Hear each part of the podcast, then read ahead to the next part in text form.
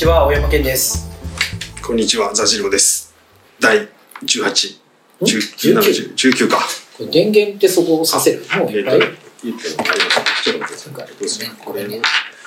収録が始まってから電源 をやるっていう。これをこっちに挿して、おっとエレクトリックホワイトの、エレクトリックホワイトの、あ、そうじゃなかった。あこれがこっちありがち。これがこっちで、これがここっちで、これがこう。あー、落ちる落ちる落ちる落ちる。落ちる。あ、そうか。これが録音してんのか。まあいいや、これもう十分後ろで。はい。はい。すみません。バタバタしましたが。えーと、えーなんだっけ。第19回19で、回で、何の話？下北の話。下北の話下北の話。下北の話。えっとね、僕があ言いたかったのは。で、えっあと、、俺もままだ話したいんですよ。その時に、うん勝手に先に、勝手に先に言っちゃう。その時に言ってたのは、うんやっぱね、あ、その時にっていうのは、その、その人がね、言ってたの。一緒に仕事しようとしてる人が言ってたんだけど。絵を、その、絵を描くそうそうそう。やつね。理想、で再開発って今後どうあるべきかみたいな話の中で、やっぱね、こう、あ、街を歩くっていうのがすげえ大事なんだみたいなこと言ってて、はいはい。その人がもっと上手に言ってたから、俺のプレゼンじゃ弱いけど、うんでも、多分街は歩く贅沢さみたいの、てか、街は歩くのが重要だなんてことは、うんとっくの塔に分かっていて、今更言うまでもないことだと思ってたけど、うん。でも今、うん。本当に街を歩かなくてよくなったじゃないですか。うん。その、つまり、買い物に行かないっていうことは別に街に出る必要が全くないじゃないんですよね。うん。だからもうその外に出るということっていうか街を歩くっていうか新宿を歩くのってうんなんか理由がないと行かなくなっちゃったんですよね。はいまあ特にコロナで加速されて、うん。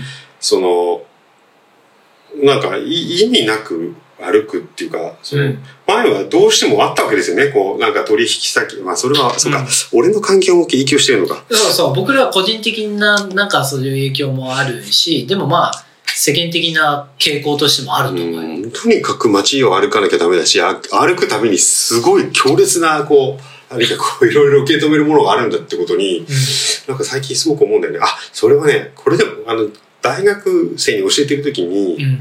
一回だけフィールドワークをやったんですよ。うん。うん。そしたらすごい反応が良くて、は確かに彼らはもう、相当、なんか理由が、今の18、今の19歳とか20歳ぐらいって理由があってものすごくこう、外に出るとか、事業に出るとかいうこととの向き合い方がすごい大変な人、時代の人たちだからあ。、うん。多分その外でを見るみたいなことが、うん多分我々が、いや、外に出るのが大事なんだよって言ってたのと、もう全然レベルが変わっちゃってんだろうなと思って。言いたいことすごくよく。要するに、ちょっとさ、当たり前すぎて恥ずかしくて、そうそうそう。歩くこと大事だよっていうのを、僕らは言うのをやめていたけどそうそ、時代と社会がだいぶ変わって、うん。なんかこう、照れてる場合じゃなくて、それ言った方がいいっていう状況になってるっていうことそうそうそう。で、本当に。わかる。本当にまさに、まさにおっしゃると、そうそううん。まさに俺そうそういうことが言いたかったんです。うん。で、特に、地方はもっと悲惨だと思うよ。東京とか大阪は、まだみんな歩いてると思う。だけど、本当にちょっと地方に行くだけでさ、だだからなんか取材とか仕事で行くじゃない、うんで、僕、我々はさ、ちょっとした時間を見つけてさ、とか一泊延長してさ、必ず歩くじゃん、ブラブラうん一日中。誰にも会わないもんね、東京以外行くと。これだからさ坂出市の人工土地に行ったじゃないですかはいはいはいすごかったな街がそう。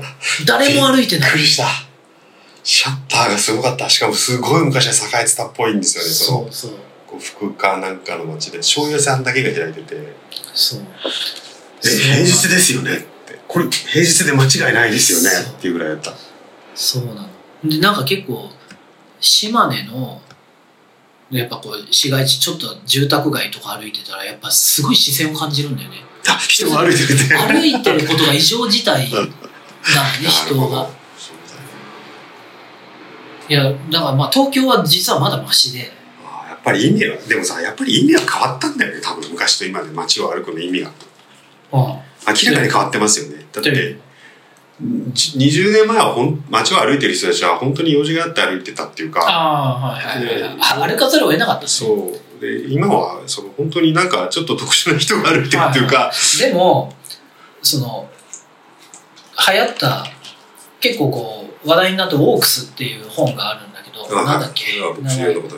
忘れちゃった著者の名前。あの最近またいい本出したんだけど歩くことって結構自明ではなくてやっぱ近代に入ってからイギリスだからワーズワースから始まってんだけど要するに湖水地方に都市の人間がブラブラ歩いて風景を発見するんだよね。で歩くことと風景の発見って結構実は密接に結びついているみたいなことから始まっていろんな事例があって要するにハイキングっていつ始まったって。素晴らしい話だな。そう。で、山の、さらには素晴らしいのは、だからハイキングとか山登りみたいのは、実は、昔からあれが楽しいわけじゃなくて、やっぱ近代以降発見された、歩い、歩くっていうこと。で、さらに言うと、アメリカ特殊、特殊なのはさ、抗議運動で歩くじゃん、みんなで。はい。で、あれの意味とかね。で、あれは近代以前にはないわけよう。ん市民が大勢で歩くことが抗議運動、だからあの、なんだっけ、フォレストガンプとかさ、あれ走るだけどさ、はい歩いたり、人が走ったり歩いたりすることっていうのは、都市の人間、近代以降の都市の人間にとって、非常に意味が、付与された特殊な本を読みたいな。読あみたいし。あれいい、いい本で。読みたいし、うんあの、ささっき言った学生の出題のテーマとしてもいいかもしれないですね。実はだからで一方でも人間の体ってすごい歩くようにできていてそうですよね。あのこれもねなんだっけ？象えっと象の足はなぜ人間の足に似ているかっていう、てちょっとあのえ順番 5, 5の順番とか違うかもいい引き出しがいっぱいありますね。いいいい本があって、あはいのタイトルいいじゃん。こういうタイトル本につけたいなと思って、なぜ象の足は人間の足に似てるかって言ってさ、みんな。みんな、いや、っていうか、そもそもゾウの足が人間にの足に似てるって思っても見なかったのに、それを知ってるのは前提のようなタイトルになってんじゃん。なぜゾウの足は人間の足に似てるかみたいな。で、確かに、他の、例えば、猫、猫科の動物とか鳥とかって、つま先立ちじゃん、みんな。そうそう。かかとが地面こうやってるんじゃないですそうそうそうよね。だからこっちに売る。うそう、裏側にグッて曲がるのって、うんあそこ人間で言ったらかかとの部そうですよ分ねで、足の裏がベタってついてる動物ってあんまりいなくて。象と人間がその代表だっていう。はあで、の、後ろにガッてなってるあの機構が、あそこの我々の足首の、要するに足首より下の部分が、のスナップが効くから、猫科の動物とかすげえ速く走れるんだけど、えそれが地面に降りちゃうことによって、象と人間は速く走ることができないの。その代わり、めちゃめちゃ長距離ずっと歩けるそれは聞いたことありますよ。なんか一日の移動距離みたいな感じで言うと、人類って相当すごいらしいですね。すっごい歩くんだよね。で、なんだけど、やっぱりこう歩くことに意味があるんだって発見されたのは、にもかかわらず、近代以降なんで、少なくとも、その文献とかいろんな作品でそれが表されるのは。だから、僕らがさ、いや、歩くの大事だっていうのはもう当たり前だって思ってるけど、人類の歴史から見ると、歩くことがすごい面白いんだっていうのは、たかだかまだ100年、200年なんだよね。おそおそらく。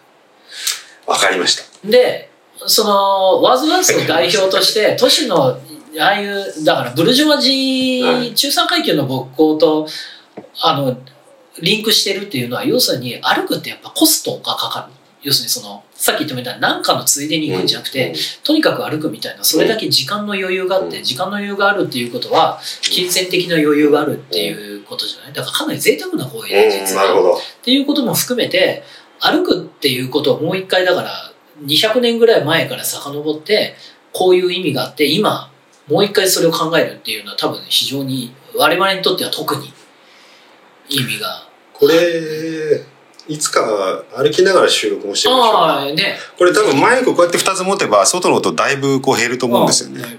い。いけると思う。えちょっと面白いんじゃないかなと思って。で下北ってで下北の話に戻ると、はい。あの再開発僕思ったのはさっきあの前回言ったおっしゃったみたいに再開発反対でいろいろはい。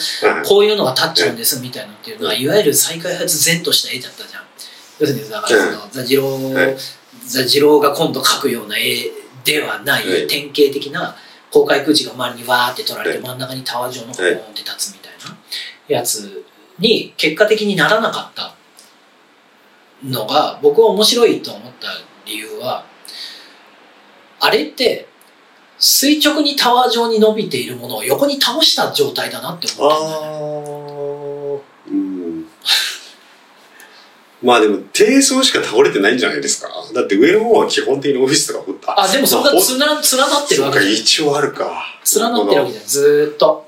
なんか確かに、あ、それですね。あの、なんか、一回ジェンガで、うん。こう水色に塗って、ホテルに塗って。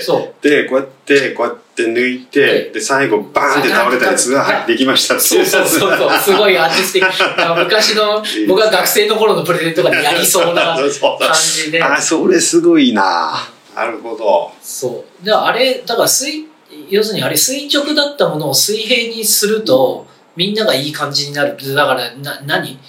歩、歩くと楽しいっていうのは、要するにこういうことだって思ったの。垂直に我々はい歩けなるほど。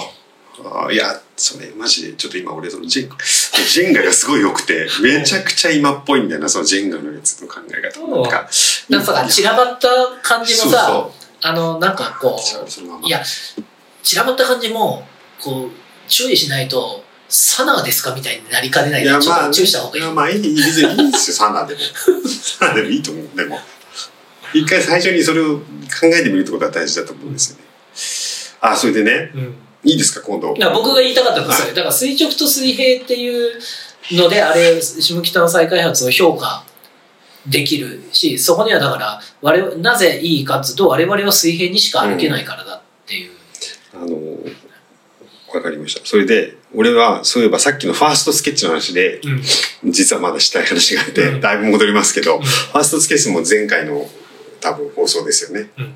ファーストスケッチ最近見たんですけど、うんあの、あれそこに行ってきたんですよ。梅田スカイビルに。行ああ、ほうほうほったことあります？う。あるある。いつ行きました？もう10年ぐらい前。ああのは原宏のファーストスケッチが出てるんですよ。あ、そうだっけ？それがね、これがね、あそこがね、俺はね、もう痺れるぐらい面白かったんですよ。なんか最近インタビューがあったよね、原宏の。あの、な、どっかの新聞だったっけ？連載で。あ、そうですか。あの、梅田のスカイビルがどういう経緯で、梅田の考えたかみたいなスカイビルの、うんあの、コンペの様子とかも映像で流してるんですけど、めちゃくちゃ面白いんですよ。まずね、ファーストスケッチこれです。これまあとってもいいスケッチですよね、これね。あーあ、でも最初の段階からこうなんだ。で、要はなんか、こういや気が利いてるなと思うのは、こう上がガラスで空みたいに溶け込んでて、ここに空中庭園があるんだと。うん。で、ちゃんと下の土台はたビルにしてるところが、やっぱうまいなって感じですね。で、えーっと、で、その、この何枚か先に将来みたいなファーストスケッチがあって、もうこれもいいっすよね。いいね こ。れまあラジオの人で説明するとビルが何本も立ってもう拡張していく空調あのないくつものあの丸いあの空中庭園がこう拡張していく絵もすで最初の頃に描かれてるんですよ。下もこの、これなんでしょうね何？東京駅みたいなね。やつが。これ東京駅ですよね多東京駅。だよね。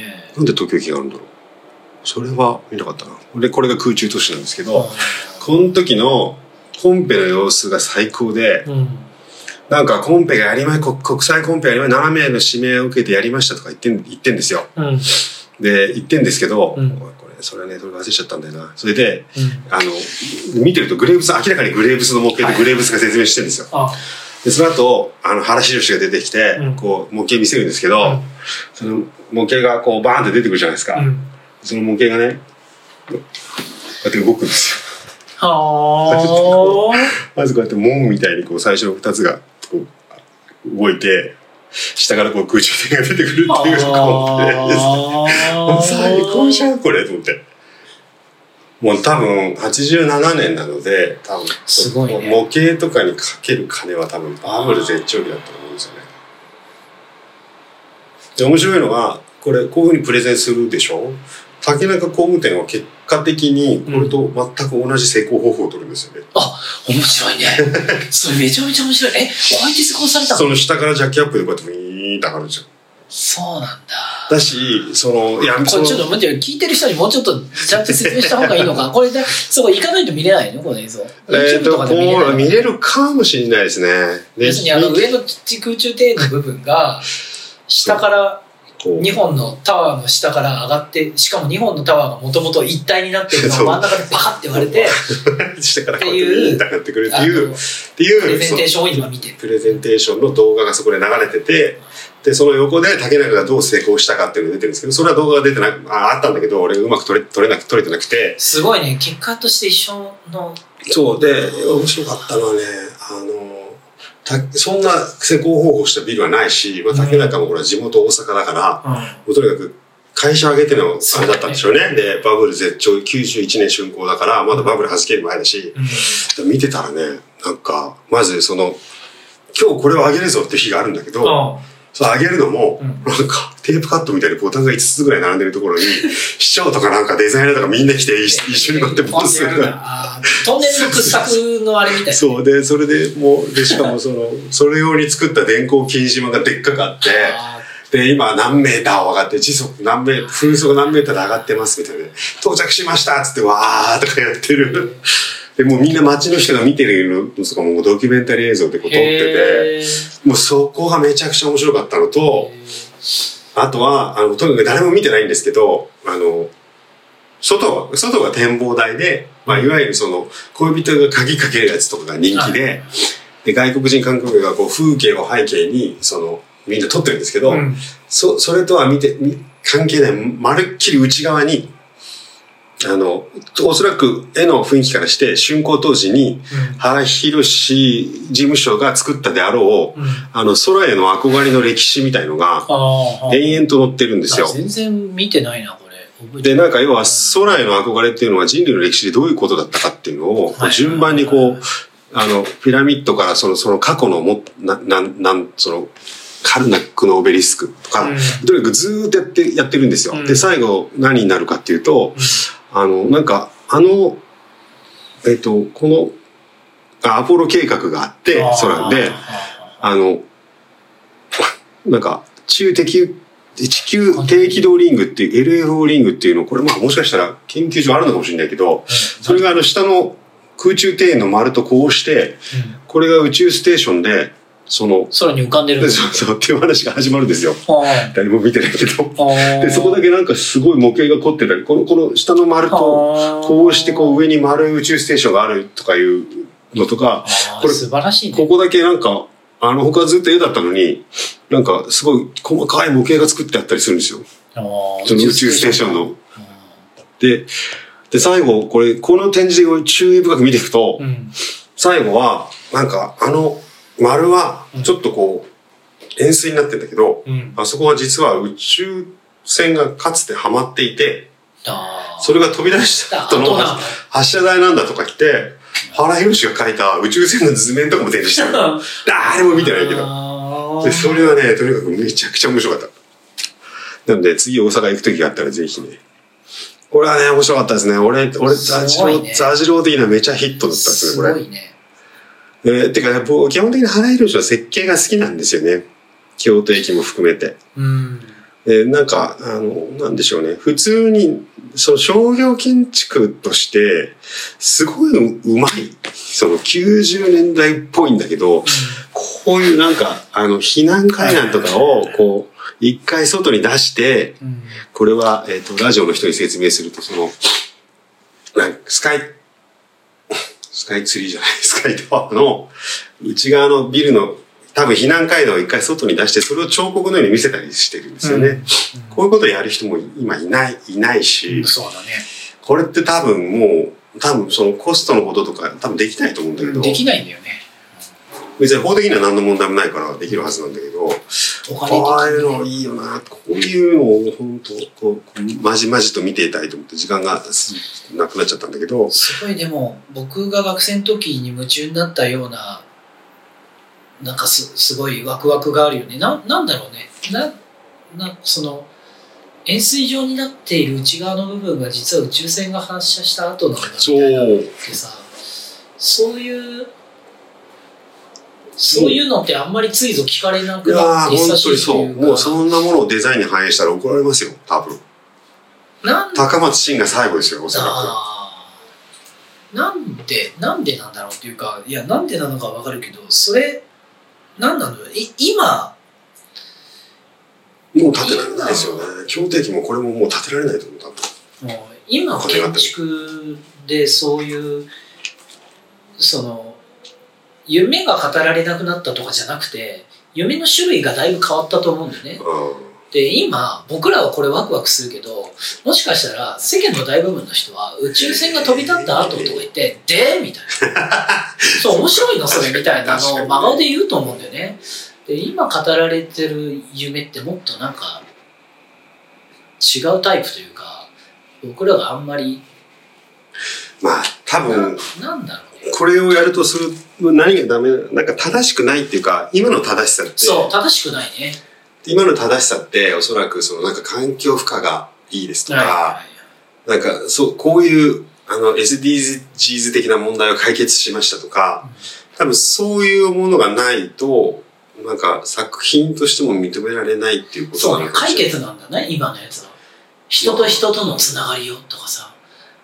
いいそうそうなっちゃうじゃなんか、ででいやわかるけどこれ何にも解決してない。宇宙船解決してないそう。そうそう。解決今 解決が求められてるんだだからやっぱりこうでも逆に言うとうん。当時も解決すべき問題がいっぱいあったのに、うん。それはまあいいんじゃないですかって無視してたんだよね。多分ね、この頃って、その冷戦も終わって、うん。えっ、と、オイルショックもなくて、うんまあ確かにバブルだったし、能天気な時代だったのかもしれないけど、でもかといって問題が何もなかったわけでは当然なくて、問題だらけ。問題だらけだけどそういうのはそういうのは夢のうちに入ってないしそれを解決するのも重要だけどまあ、みたいななんだ今はだからそういうこ今の方はまっとうではあるのかもしれない。建物、建物に夢を見なくなったのかもしれないな。でもな、わからない。確かにななんでこれを今建てちゃいけないかっていうのはちょっとせ説明しきれてないな。で、もやもやもやと感じるものは、そのさっき今正しさの話しましたけど、感じるものはあるけど、でも、あの、でもやっぱり俺はこの感じが好きなので、うん。なんかこういうものが今でもできたらいいなって思いますけど、例えば今の世の中で誰かがこれを企画して、うん。まあ、京都駅ってもう超痛烈に思ったんですけど、京都駅今これ作ろうって言ったら絶対無理だろうなって。うんこんな予算誰が見るんだみたいなやつが始まって、絶対無理だろうなと思って。こんなの風が吹き抜けて危ないとかなんかそういうのがずーっと繰り返されて、どんどんどんどん縮小して、ザハの、ザハを決めてやめる時代ですからね。もう俺あそこで時代が変わっちゃったと思ってるんですよね。そうだねうんああだからあれはまさにそうだよねそのいや解決すべき問題を優先しろ そうですねっ。ていうことだよねザハのあれっていうのは要するにまあでも、の能天気なことを言うと、多分、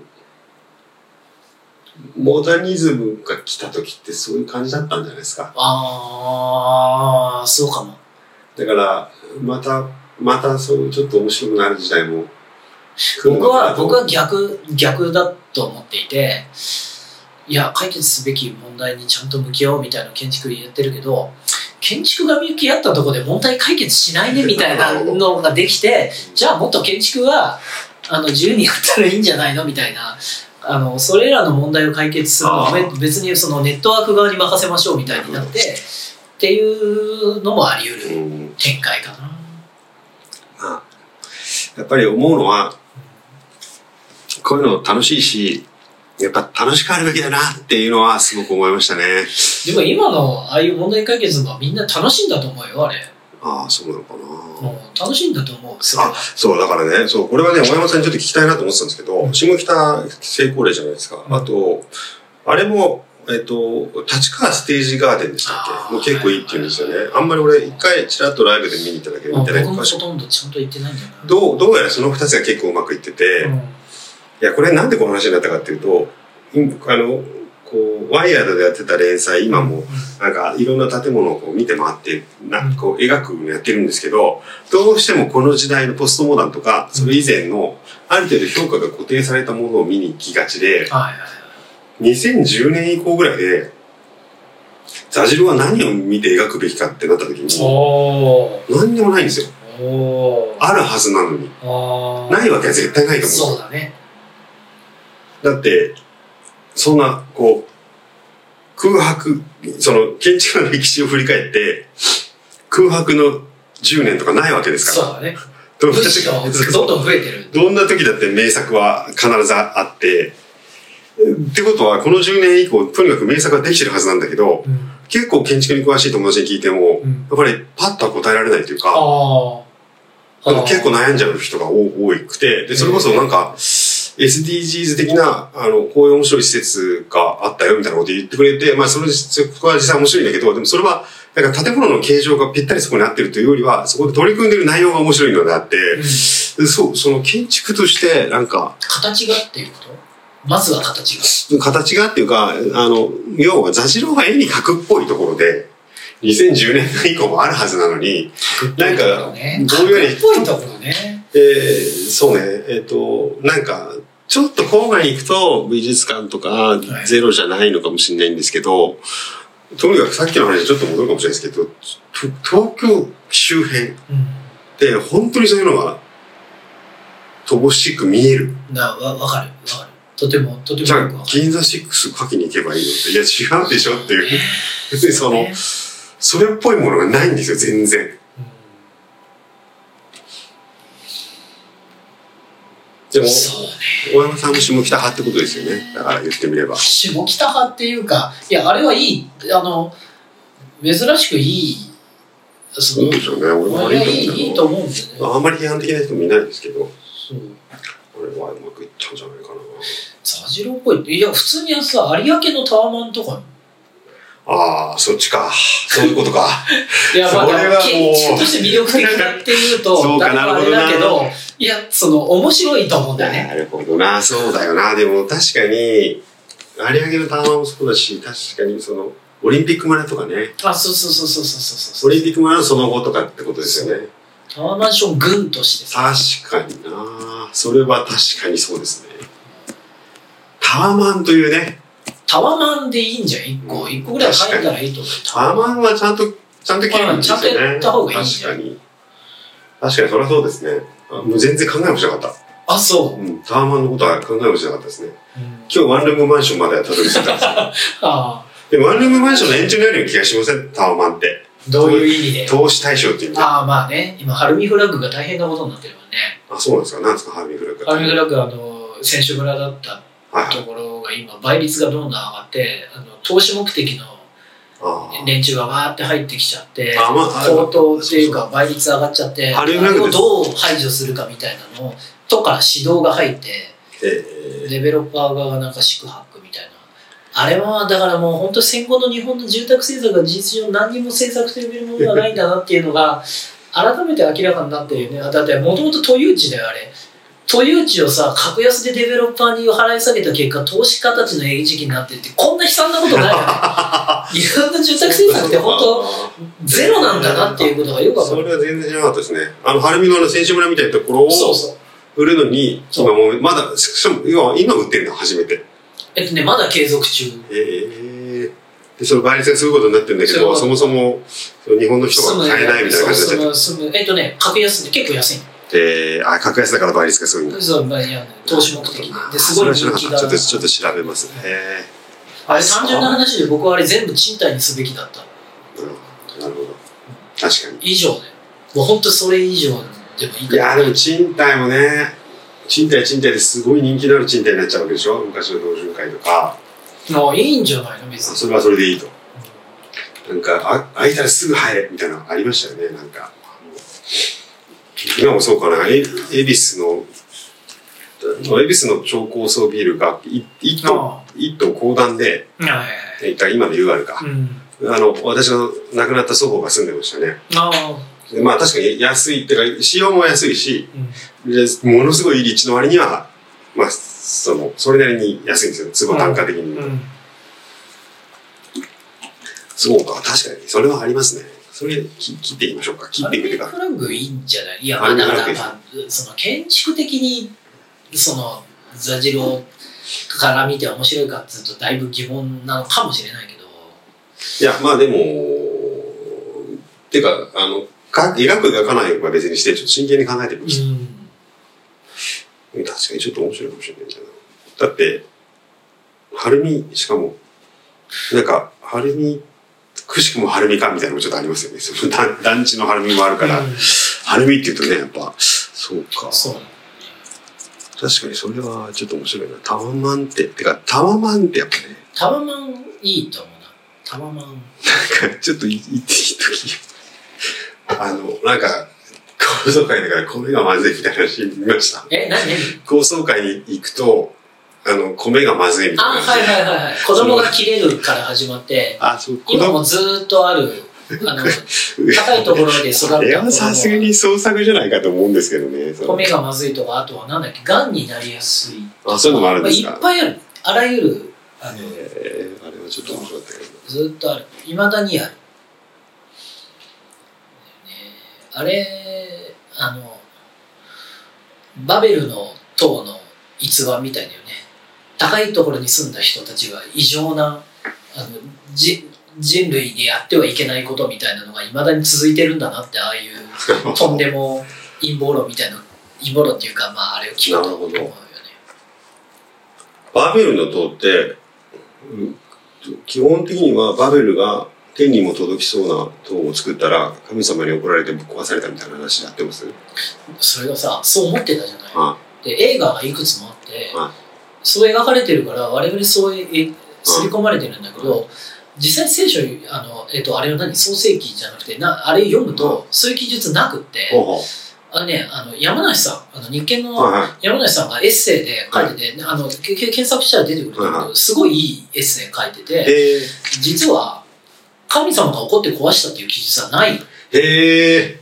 あ、でもじゃあ後後日、映画多分映画のイメージが強いか、なんかわかんないですけど、やっぱ子供に読み聞かせてるとだんだん話ってそうなってくるじゃないですか。そうそうそう桃太郎の話がだんだん丸くなってきたりとか、要は、ちょっと完全懲悪的に誰かがしたんでしょうね。でね原文でそう言われて僕も読んだら非常に面白くてまずバベルの塔を作る時に使われた材料が何だったっけな？アスファルトとレンガと何かだっていうの記述があって山梨さんが指摘するのは当時のこれ最新の。あのマテリアルで、はいはい。人類がただ高みを目指したっていうんじゃなくて彼らが当時発見した新しい技術を使って何かを作るっていうあの意欲的なあの試みだったっていうところが結構重要だけどそこ指摘あんまりされないっていうのがいやさすがって思った。んだけどでもう一つはなんであれがダメになったかっていうと神が怒って壊したんじゃなくて神が怒った結果そこで働いてる人たちの言葉を通じなくさせたんだよ。そうだそうだ、それは確かに言われたら聞いたことある。そしたら現場が混乱して工事が続けられなくなったんですよ。これ非常に示唆的じゃない これすごくいい話あ、で。そうだ。神は自ら手をすぐあの下す必要などなく例えば今だったら SNS を用意するだけでみんなが分断されるみたいなのが いいですね要。するにコミュニケーションが取れなくなるだけで人間はああっけなく物が作れなくなるとかあの何もできなくなるっていうことなんだよねあれ。で以降それまで人間はみんな同じ言葉を喋っていたのにその後現場からチリチリに変わっていってそれぞれの民族国家に分かれていってしまって相互に交流ができなくなってしまったあ、そこの引用は読んだことがあったんで、だから俺ちょっと引っかかったし、そうか、そう。か、そうか、そういう話でしたね。そうなのそうか、そうか、わかりました。それ山梨さんのやつは絶対読む。ん大体、俺がこのラジオで絶対読もうって言ったやつは、他の時みたいに忘れないんですよ。なぜなら書き起こしてるからて すげえ絶対、だからそう、あでもね、あれは、あれはまだ見て、パフュームは、パフューム、偽りの殺人はまだ見てないですけど、えなんなんなん僕覚えてないですけど、俺も、あの、いや、香水の、ああああはいはいはいあの、はい花書いた小説家です。パトリック・ジュスティンといやそうはいはい読んでみようかなと思ったんですけど。あれあれ結構途中読むの辛くなるんだけどあ、そうですか。洞窟にこもるあのね人が嫌になって洞窟にこもるんだけどそのね洞窟にこもってる間の描写がこんな長くいるかみたいなあそうなんだだからあそこ通り抜けると最後すごいあー、そうですか。わかりました。頑張って読んで今何分ですか？あー、ちょうどいいですね。ねはい。